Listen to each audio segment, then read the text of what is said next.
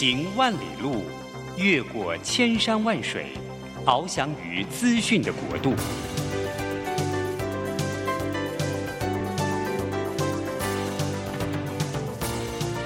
以全方位的视野，飞向更高更远的目标。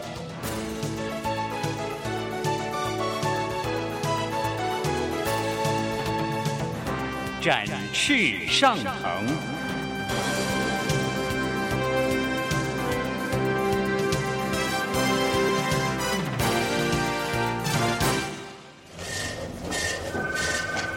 这工作不是我的专业，我之前没有做过啊。奇怪了耶，事情都已经那么多，都做不完了，老板还啰里啰嗦的交代一大堆。职场轻松学，透过职场达人的真实故事以及深入职场的剖析，在轻松对话当中解答您的工作疑虑，排除您的工作障碍。职场不能说、不敢说的，在这里一次让您轻松学。欢迎收听张敏敏制作主持的《职场轻松学》。桃园 FM 一零四点三 Go Go Radio，台北 FM 九零点九佳音广播电台，这里是佳音乐联播网。亲爱的听众朋友，您好，欢迎来到我们职场轻松学，我是张敏敏。哎，职场轻松学呢，我们在每个礼拜三早上八点播出，也希望这个节目能够为所有的听众朋友带来现在职场上面大家讨论的焦点。当然了，因为所谓的轻松学，学一定跟知识有关嘛，所以呢，有时候呢，我也会介绍一些好书，然后让各位呢，在现在的职场趋势以外，也可以知道一下现在哎，哪些知识点可以支撑我们对于现在趋势的观察。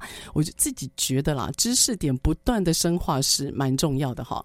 呃，最近我接触到一本好书，我认为非常的棒哦。那它的名字叫做《心理安全感的力量》，作者呢在学术圈里面哦是一个赫赫有名的啊。作者他叫做 Amy Edmondson。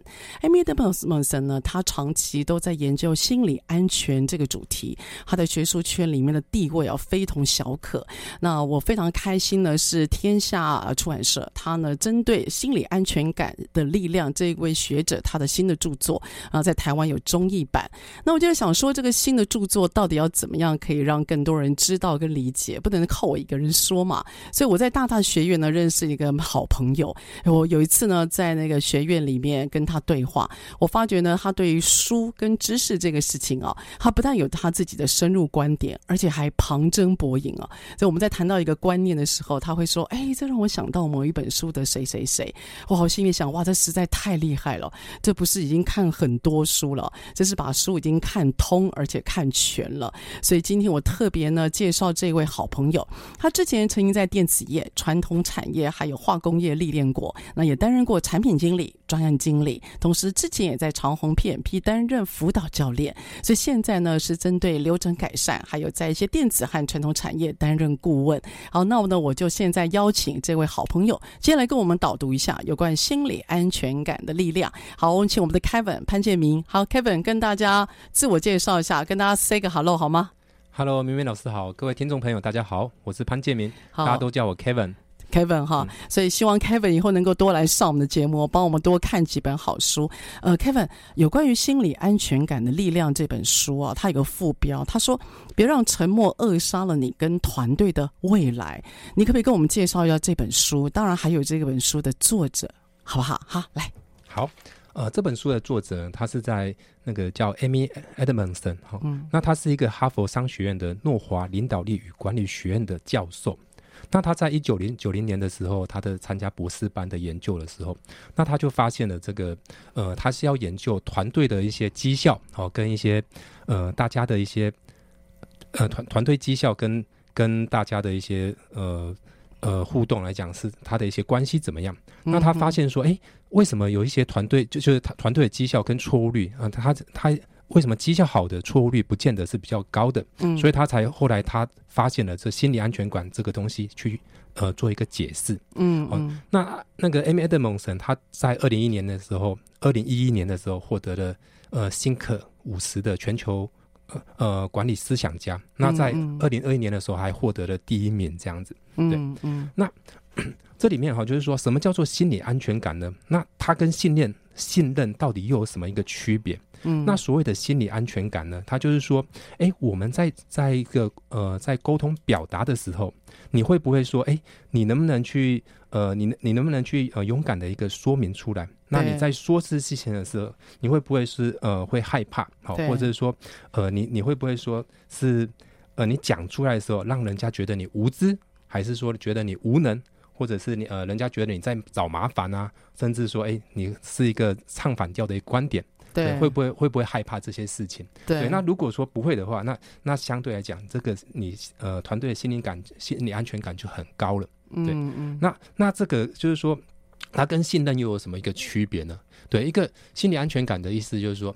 哎，是大家在一个团队里面，是大家是可以呃，在刚才提到的时候，你讲出来的时候，你不会被认为无知无能的，对、哦，你是可以讲的。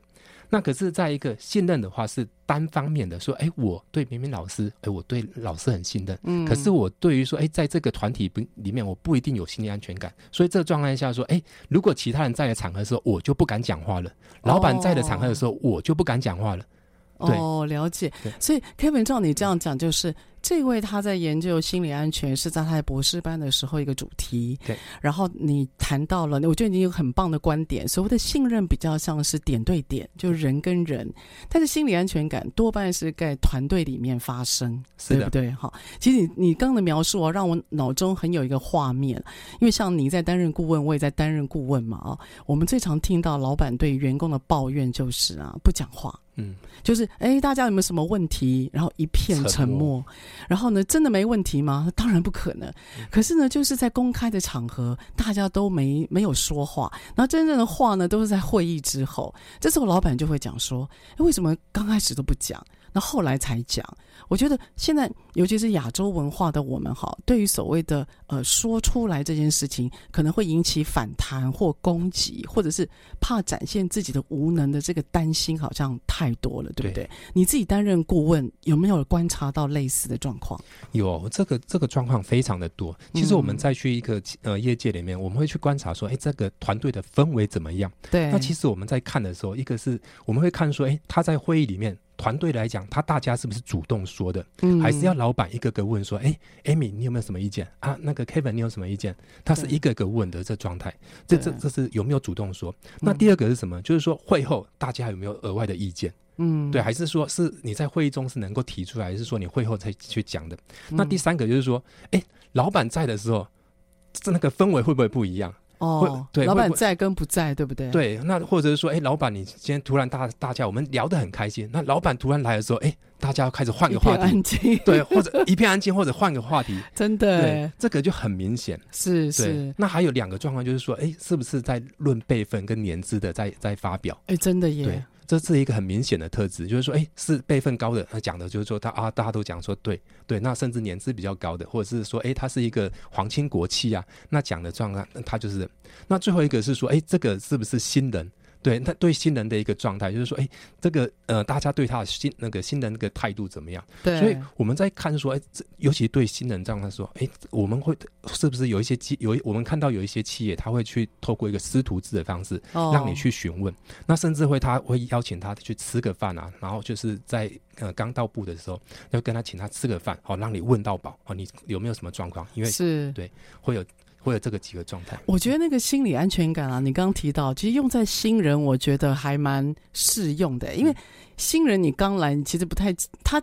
他完全就在状况外嘛，他来所有的人他都不认识，环境工作环境他都不知道，所以你看那个心理安全，其实我们平常就在用了，只是我们用的对象可能比较特殊一点，就很很特定了。新人，你看新人来，我们通常第一个动作应该是会带他去认识环境，对，所以我觉得认识这件事情是有必要性的。然后我们可能在，反正他反正他工作也还没办法上手嘛，那我们可能就带他去吃个饭，大家都了解一点。所以如果我们把同样的的过程跟技巧，我们放在也很熟悉的同事，我们有没有办法可以多认识一点，多熟悉一点？其实多认识跟多熟悉啊，我觉得对于彼此的理解跟互相体谅是有关系的，而这的确也会营造所谓心理安全感，应该蛮好的底气，对不对？没错。好，那 Kevin 在你的阅读当中啊，有没有什么样的，比如说你觉得？在为什么我们这么需要心理安全感？那你有没有在这书里面有个很特别的案例，可以跟我们说一下？应该大家都蛮耳熟能详的啦，我们唤起大家的记忆一下。好，这本书它其实提到很多的案例哈，我觉得我们先来提一个，就是说关于失败的案例哦。这是在那个福斯汽车，应该这大家都知道的哈，就是在二零一五年的时候，它爆发了一个叫做柴油门的一个事件。哎，对，没错。那这个事件怎么怎么发生的呢？它就是说，它是它是为了想要去达到那个呃环保的一个要求，好，那但是呢，它它的他们的一个。呃，公司文化是非常高压的，对对。那他甚至他们的一个呃 CEO 叫做那个皮耶，他他曾经有一个非常在管理学里面非常经典的一个案例，他就是说，哎。他说要怎么去打造一个那个最佳的外形？好、哦，他就是召召集了他的一个相关的一些团队成员，对，IT 团队设计成员，对，各个团队成员来的时候，他就说：“我受够了这这个这一个外形，好、哦，那我现在给你们六周的时间，六个礼拜，对，六个礼拜时间去打造一个世界一流的一个外形来。那如果不行的话，那我记住了你们每一个人的名字，哇，六个星期如果没完成的话，你们全部都拜拜，哇，然后谢谢你们的时间。”就这样子，散会。OK，所以你就想象，如果你是那个 IT 或研发团队的人，今天大老板把你叫去，然后说你有六个礼拜的时间，哇，对这个心理压力会非常的大哈。因此，后来这样子的一个有点像语带威胁的命令，那引起了什么样的事情呢？嗯，那他这个哈，就是因为。呃，就大家是，他就开始做了一些呃造假的部分哈，就是让造假让他环那个环呃环保数据造假，对，他就是说在实验室的测试的数据跟你公路跑的时候会不一样，嗯，哦，所以他去做了造假之后，就等于是欺骗了大呃大众。那他后来呢，这个呃被呃后来被发现之后，他是呃被全世界五十五个国家诉讼。五十五个国家，对，后来是五十五个国家，五十五国，五呃五十五个五十五个国家诉讼，然后呃罚了快三百亿的呃欧元。对，快几乎要把福斯集团给弄垮了。当时哈，对，非常有名的，对，股价已经下呃，当时下跌了三分之一。我还记得这件事情，好像还动用了当时的那个呃总理梅克尔。对，然后呢，还出面必须要能够摆明或者说清楚这件事情，因为毕竟福斯在德国算是一个非常指标性的集团啊。我想这个呃，Kevin 要跟我们分享就是啊，当一个主管他如此的高压，为了达到一些某些特定的目的，这种语带威胁的指令下去之后啊，那员工的反应就是他为了要能够保住自己的饭碗，所以他在极度不安全的情况底下，他做了。老板不愿意看到的，就是老板其实是不愿意看到的事情。可是因为他不在指令当中，所以员工就会取巧了哈。其实这个还发生在那个呃，后来在一九呃，在一九八零年代的时候，也有个美国的太空所的事件。好，这个我们待会呢来听听看，Kevin 帮我们讲故事。好，下一段后我们再回来。Stop the clocks, it's amazing. You should see the way the light dances up your hair. A million colors of hazel, golden and red. Saturday morning is fading. The sun's reflected by the coffee in your hand. My eyes are caught in your gaze all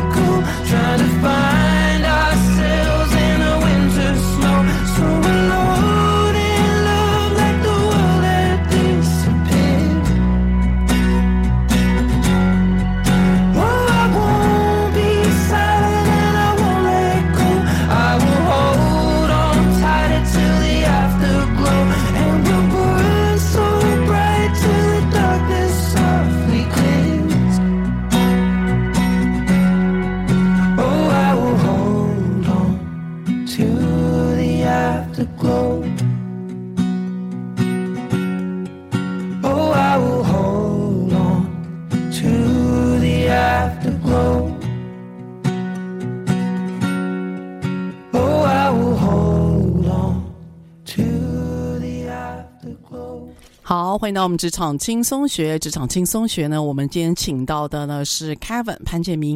Kevin 之前是在电子业、传统产业还有化工业啊、呃，就有历练过。那现在呢是专门在做流程改善还有传产的顾问啊。那我自己非常欣赏 Kevin，他在于这个阅读还有在一些知识上面啊，我觉得他非常的虔诚，而且呢有很多的反思跟反响哈。所以我希望今天能够借由 Kevin 的口，帮大家阅读一本我觉得非常。棒的书，也是我个人非常推荐的，就是《心理安全感的力量》。在上个段落呢柯文跟我们介绍一下什么叫做心理安全感。他跟信任到底哪里不同？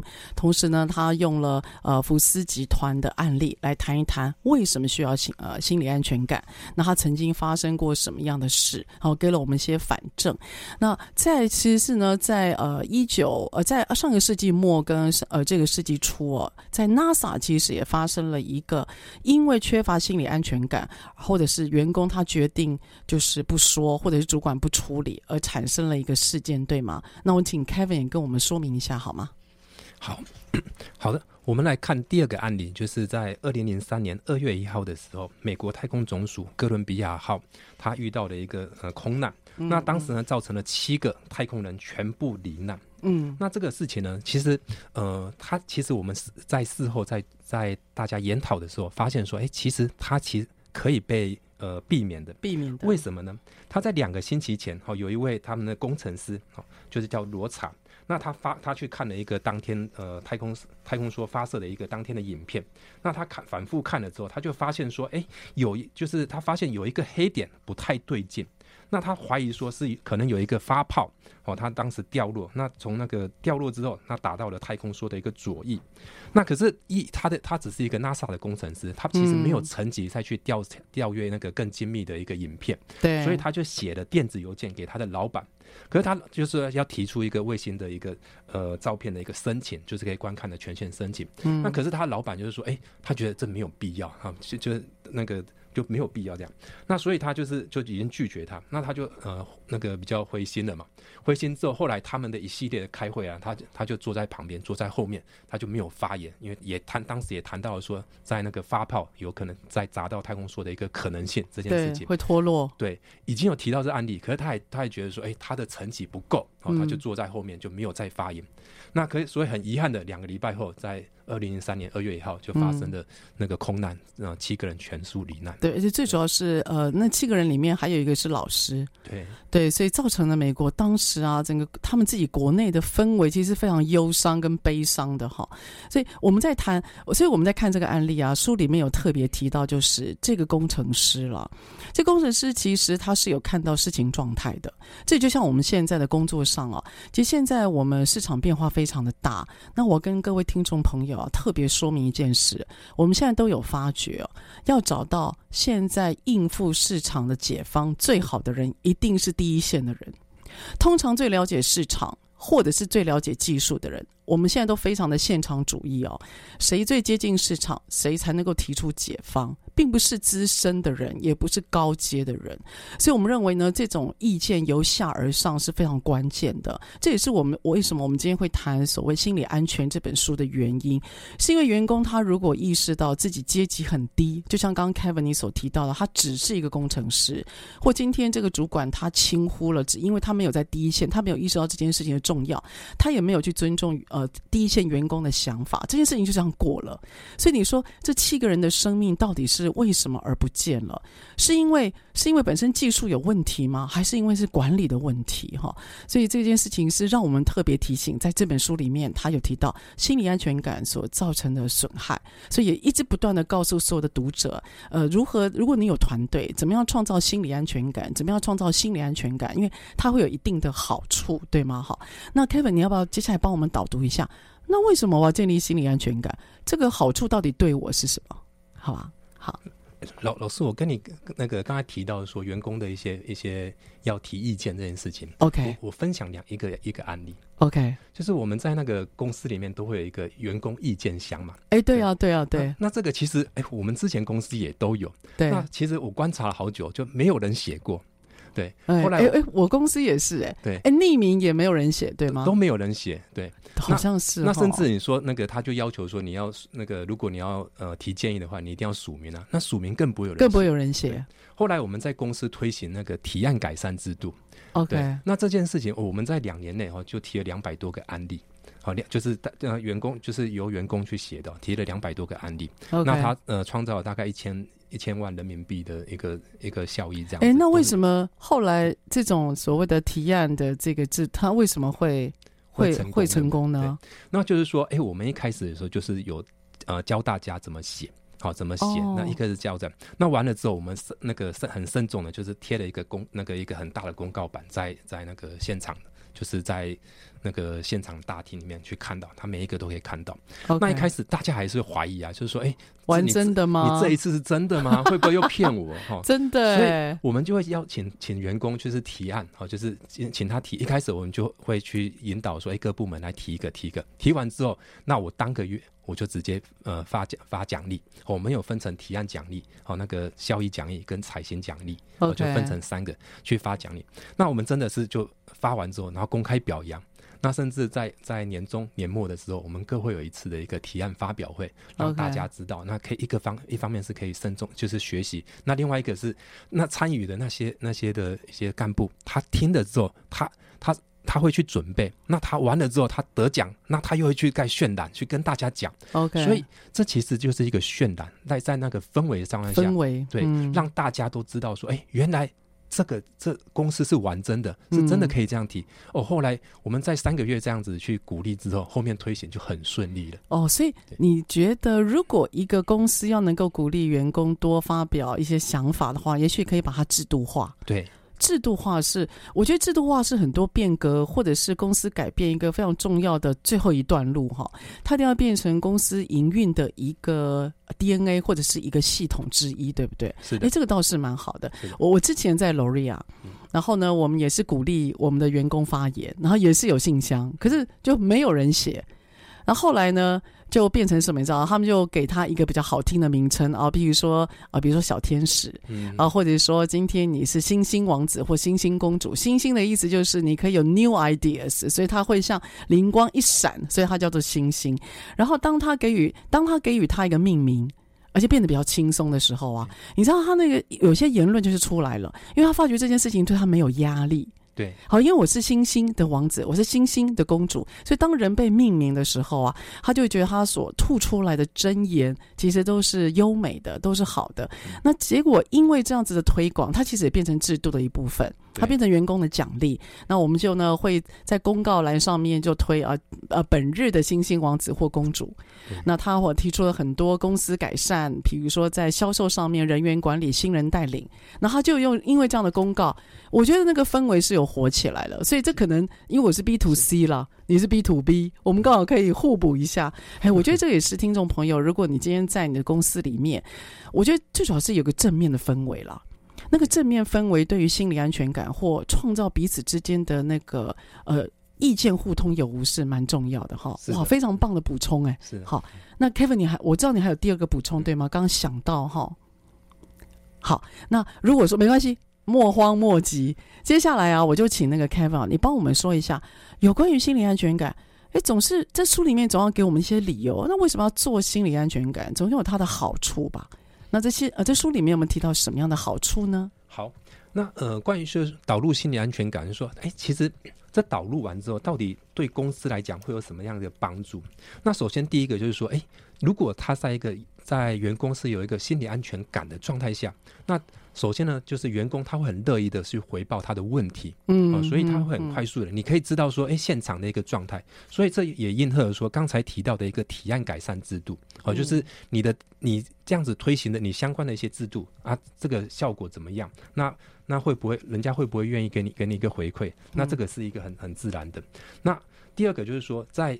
呃，有一个问题回报之后，你那个公司的一个生产力也可以有提有所提升。对，这包含说，呃呃，原那个在产品的一个生产力也好，或者是说员工生产力，甚至一个员工的动力，都是有很大的一个帮助。嗯、对。那第三个就是说，哎，如果有一个生产力之后，大家呃能力更更上手了，那所以他的创意也起来了。哦，创意。哦，他就会更愿意去学习。那你会。呃，大家会互相的一个激荡，哦，就会更有创意。嗯、那第四个就是说，哎，透过那个一些你有创意之后，你产生了一个在团队团队的一个成型的，它也产生了一个绩效区。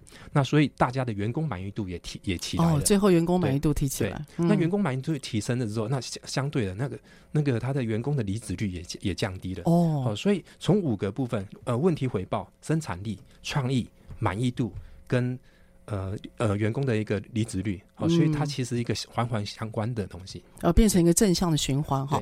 所以其实这本书还有这个作者啊，他提到的这五大结果，也是他学术的研究结果。对，其实在，在在学术研究里面啊，对员工他最重要的员工留任跟员工绩效最重要的指标，就是员工的满意度。是的，那满意度因为它跟所谓的态度有关，嗯，所以这个态度的形成，它等于在告诉你，态度的形成之前一定有个认知，也就是我觉。觉得这里是安全的，然后接下来呢，态度的形成还会有行为的确定，也就是我会回报，就是我会讲，啊我会做。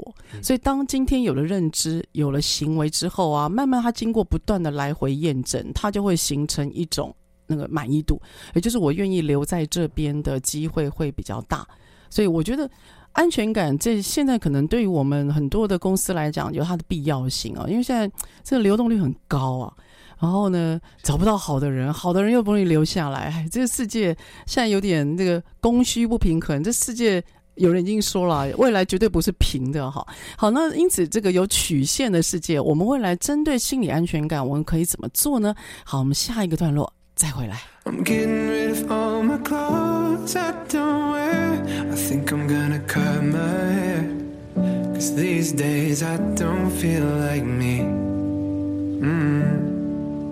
I think I'm gonna take a break from alcohol. Probably won't last that long. But Lord knows I could use some sleep. Mm-hmm.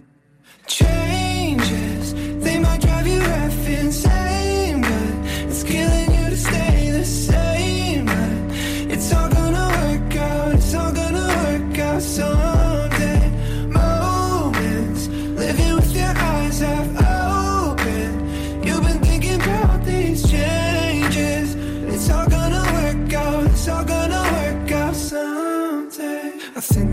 take some pills to fix my brain.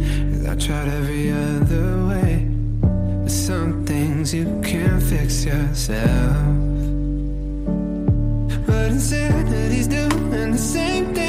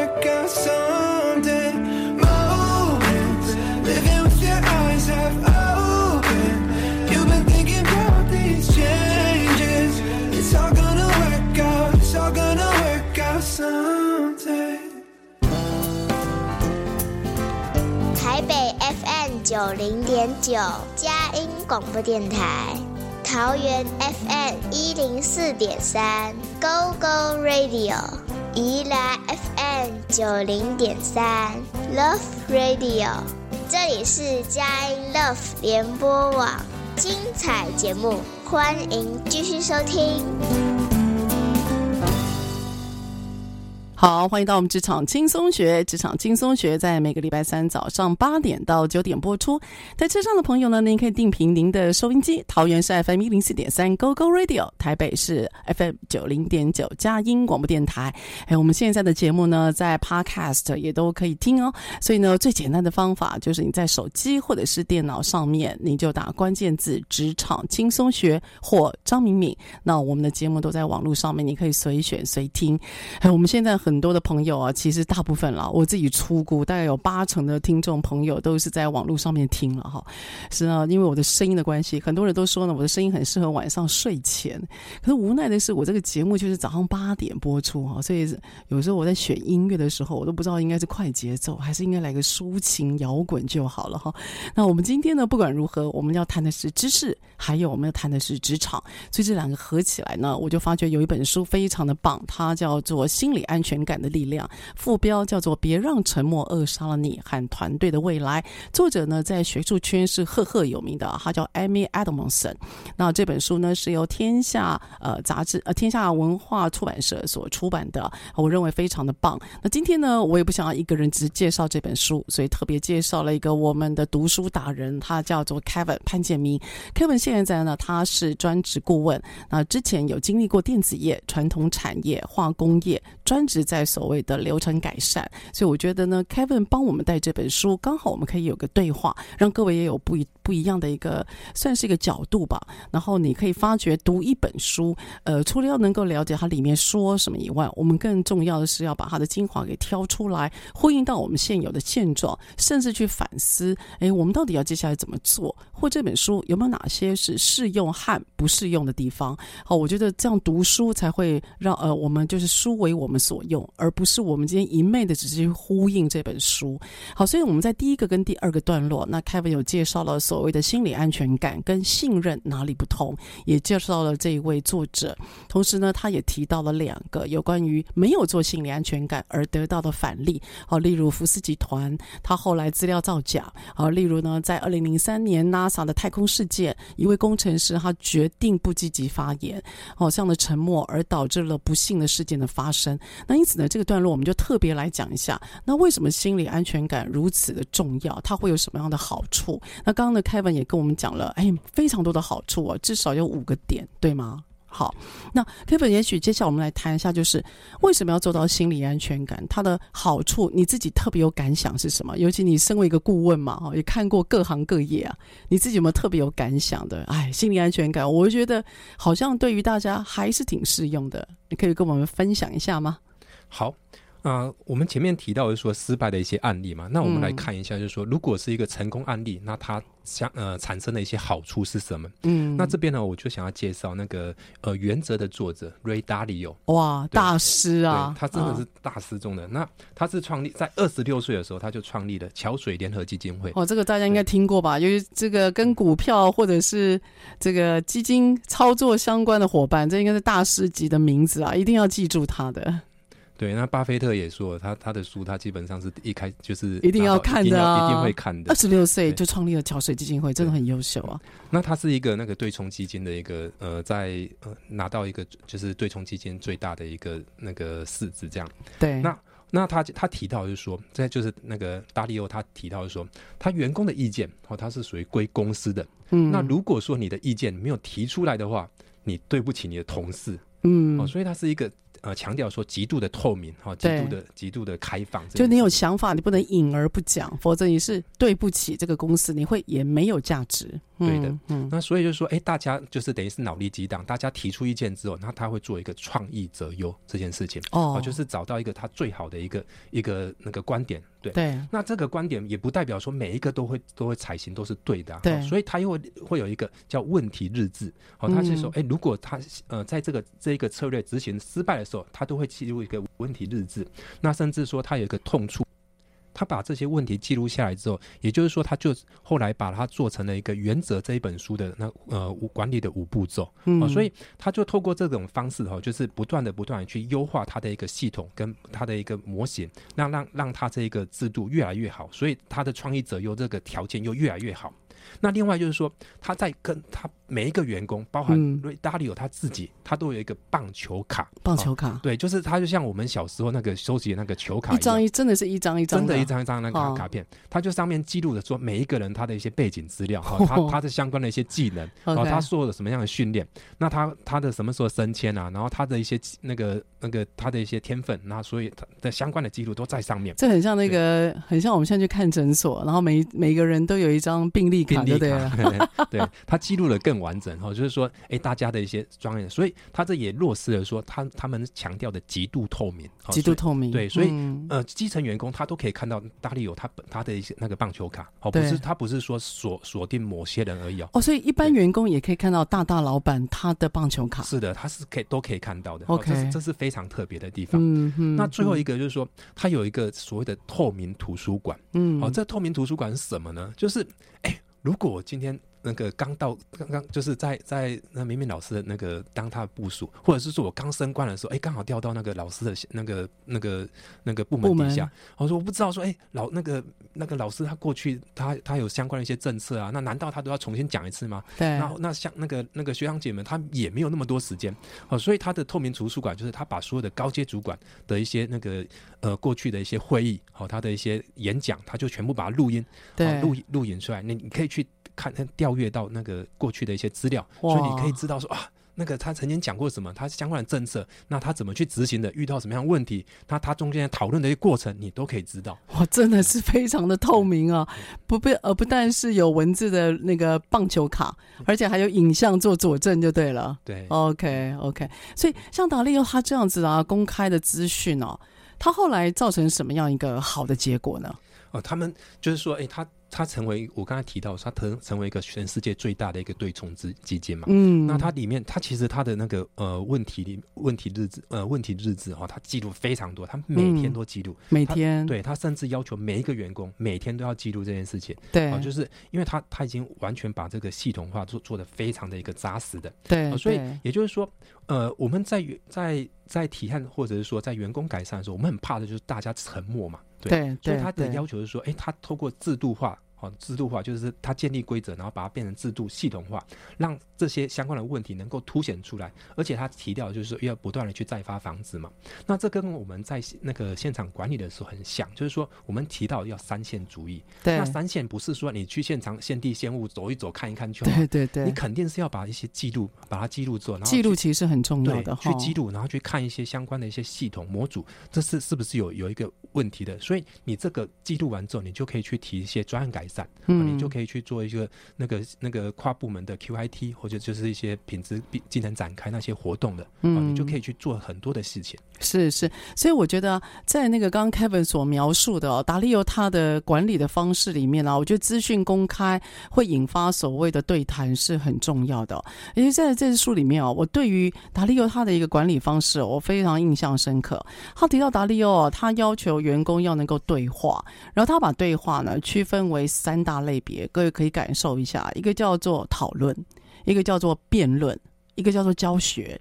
所以当呃他提到说，当达利欧他在做团队管理的时候，他会要求大家要区分，就是你现在到底是在讨论。还是你现在要丢反方意见叫辩论，还是你现在是要单方面的教对方？他说你一定要能够区分你现在到底在做什么，然后彼此的认知一样之后，我们对于结果的期待才会一样。那因为呢有很清楚的认知，我我觉得最主要刚刚 Kevin 带给我们的资讯里面有一个非常重要的讯息啊，就是你身为一个领导者或管理者或一个经理人，你一定要让员工知道说你现在到底丢的是想法。还是是事实，也就是你到底丢的是经过诠释之后的叫想法，还是你今天只是丢整合资料叫事实？我觉得把事实跟这所谓的想法要能够区隔开来，然后你才能够进一步让大家知道说我接下来要怎么样跟你对话。然后达利欧他的对话呢，他的目的也有三个，一个就是单纯讨论，一个就是相互的辩明白叫辩论，然后他的目的还有包括呃，例如他可能有教学动作，所以我觉得。虽然听起来好像很简单，但是我相信，因为他它它是个全世界最大的对冲基金嘛，然后也是非常国家等级的基金操作，所以有关于这个细微的管理对话部分，他把定义弄得很清晰，很清晰啊。我觉得员工其实比较怕的哦，不是，其实员工不是怕变来变去，他是怕老板讲不清楚，然后他是怕东西呃切割的不明白。我我觉得这是一个创造员工对话这本书里面，他有试着要说，但是没有放大的。我觉得一个员工最怕就是老板到底要什么，他没有讲得清楚。然后还有就是一些有些有些事情的分类归类不清楚。我们最常见就是工作分配。哦，一个专案到底是你做还是我做？那今天到底结果谁负责？因为我相信每个人他对于工作都是有自己的想法的。可他如果今天没有 assign 清楚，我觉得员工现在对于这个的呃焦虑感会比较高哈。所以我觉得刚刚 Kevin 给我们在达利欧这个例子，也是书里面提的例子哈，给我们非常好的一个算算是一个一个 idea 吧哈。那接下来下一个段落啊，我想要跟大家来讨论一下，就是有关于这所谓的心理安全感哈，到底我们要怎么做？我觉得 how 怎么做，应该是很多听众朋友，还有包括我自己也很好奇的。我知道蛮好的，但要怎么做？还有啊，呃，像龟毛的我，我就会问，那有没有极限呢？真的都可以适用吗？诶，我们下一个段落再来讨论。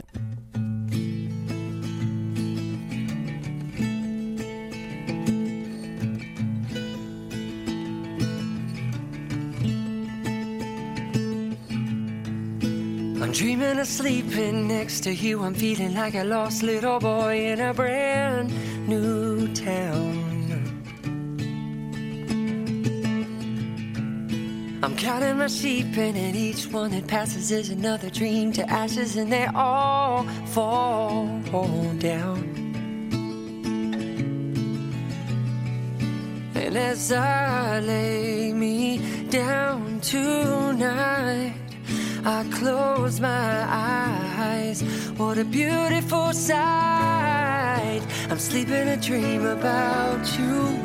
I'm so damn tired of having to live without you. But I, I don't mind. I'm sleeping a dream about you. I'm so tired. Oh, yes. I am.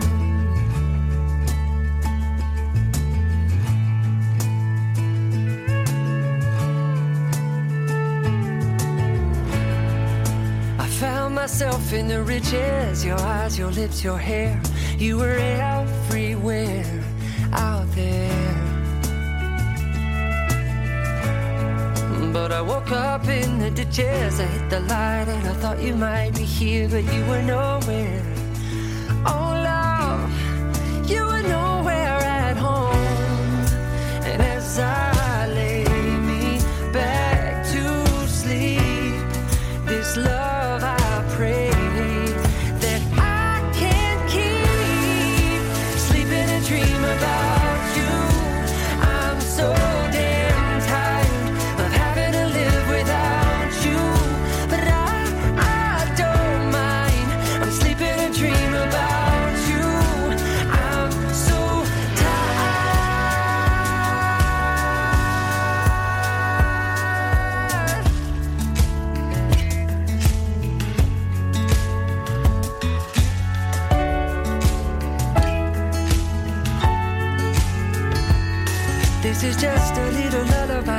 Myself from crying myself. A little lullaby to keep, keep my eyes from always crying. This is just a little lullaby. I'm trying to keep myself from falling asleep, sleep. It's just a little lullaby.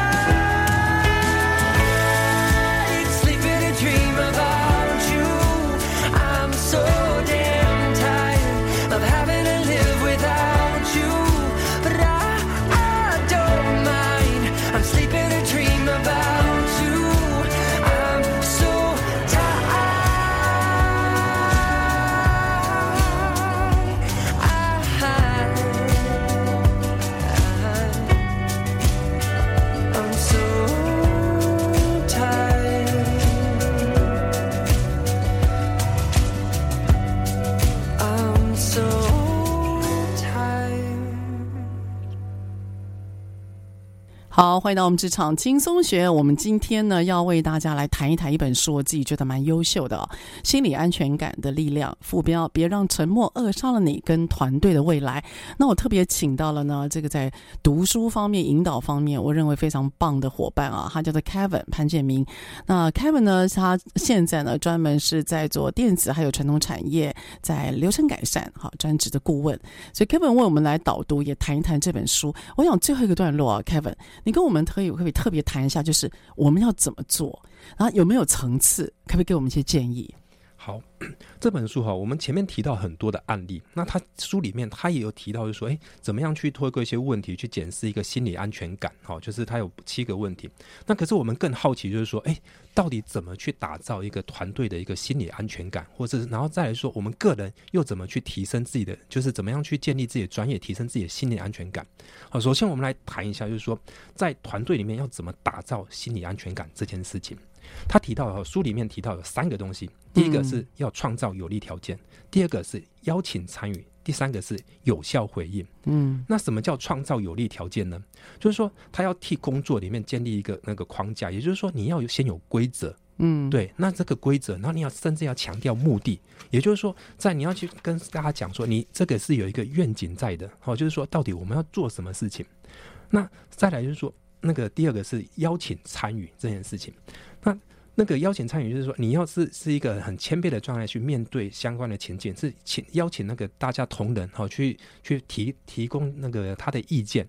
就是说，哎，你是这个意见的话，不管你是那个呃，针对好的一些事情，还是说负面的一个消息，你都是敢提出来的。嗯，那那甚至他会去透过一些那个提问引导的技术哈，让去模拟模拟一个对话过程，让大家那个相你相关的部署也知道说要怎么去应对这些这些的一些运那个场合。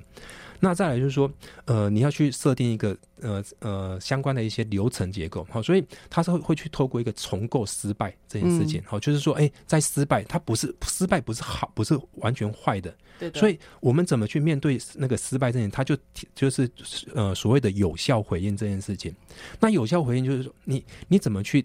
呃，人家好的部分，你要去赞赏他，对对，去赞赏。那如果他如果他人家做失败的话，你不要去污名化、贴标签给他，这件事情是很可怕的。所以你你只要一些哦，我今天 Kevin 你怎么做那么这个做的怎么样？哦，你怎么犯低级错误？对。我 那个大家那么忙转，你难免忙中有错，或者是说啊，我昨天就是跟跟就是跟另一半吵架啦。对，你可能那个忙中有错的时候，你突然一个贴标签，下一次我就不会再说了。对，哦所以这个是说怎么去那个去除污名化。那所以就是说，哎，我们在怎么重构失败里面，就是我在失败，它就有分成那个三大类，就是关于失败。第一个就是说，呃，什么叫做就是一个可避免的失败？那这个可避免失败，通常都是一些流程面的，好，就是它是在在那个制度下面的一个偏差行为，是 bias。对，是。那第二个是所谓复杂的失败。那复杂的失败就是说，哎，这个是它是属于系统面的东西，好，是系统。它就是说，在那个是是多那个相关的一些因素去配合产产生的一个系统的结果。那第四第三个是比较有趣的，就叫做智慧型失败。智慧型智慧型失败的话，它通常就是说，哎，我们去想要去做一个呃呃很开创性的东西，好，或者是说我们想要做一些实验，但是这个失败了。可是这失败的时候，这我们一般失败的话会。就是会说批评他嘛，说啊，你怎么那个那公司给你资源啊，老板那么信任你啊，啊你怎么做失败了？真的是。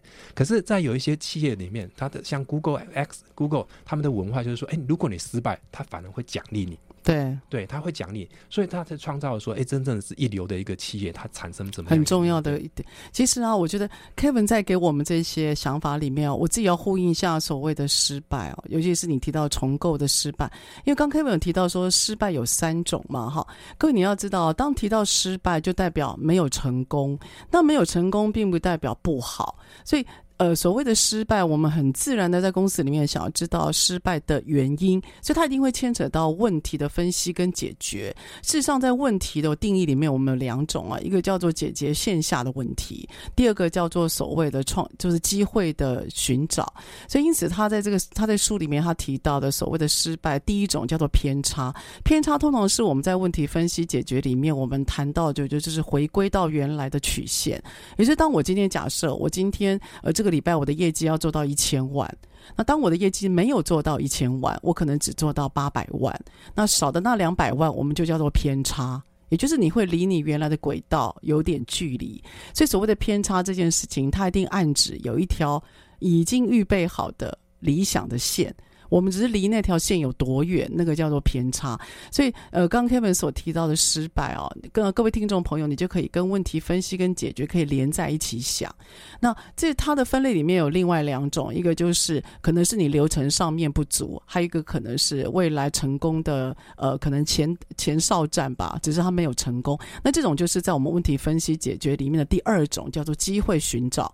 也就是你今天失败，并不代表你没有成功，它其实是在告诉。送你，你有点像前哨战，或者是他在检验你流程上面的不完整。那你只是把流程弄得更完整，或者是你会发觉从失败里面它有些契机在。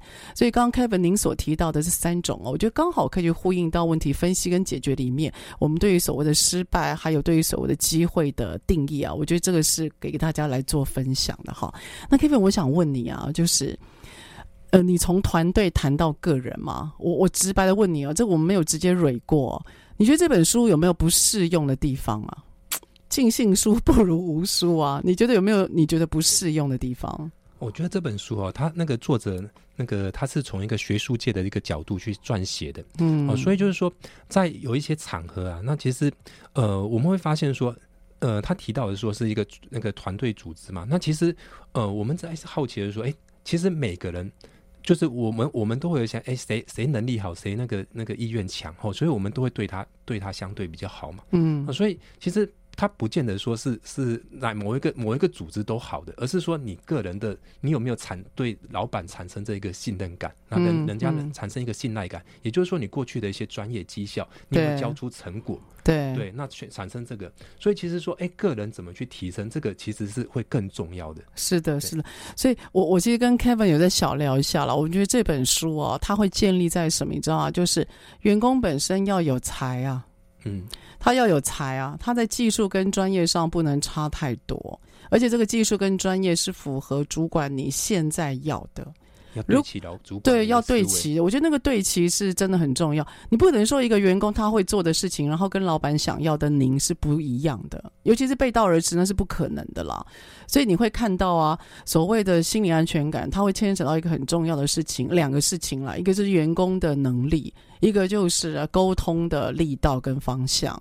那如果员工他今天能力不足，或者是他意愿不够，那然后或者是整个团队，整个团队哦，你就想象，假设你现在带了我跟 Kevin，那如果是 Kevin 能力特别好，然后我能力特别差，我们两个是很难有信任，然后他对我也很难有安全感了。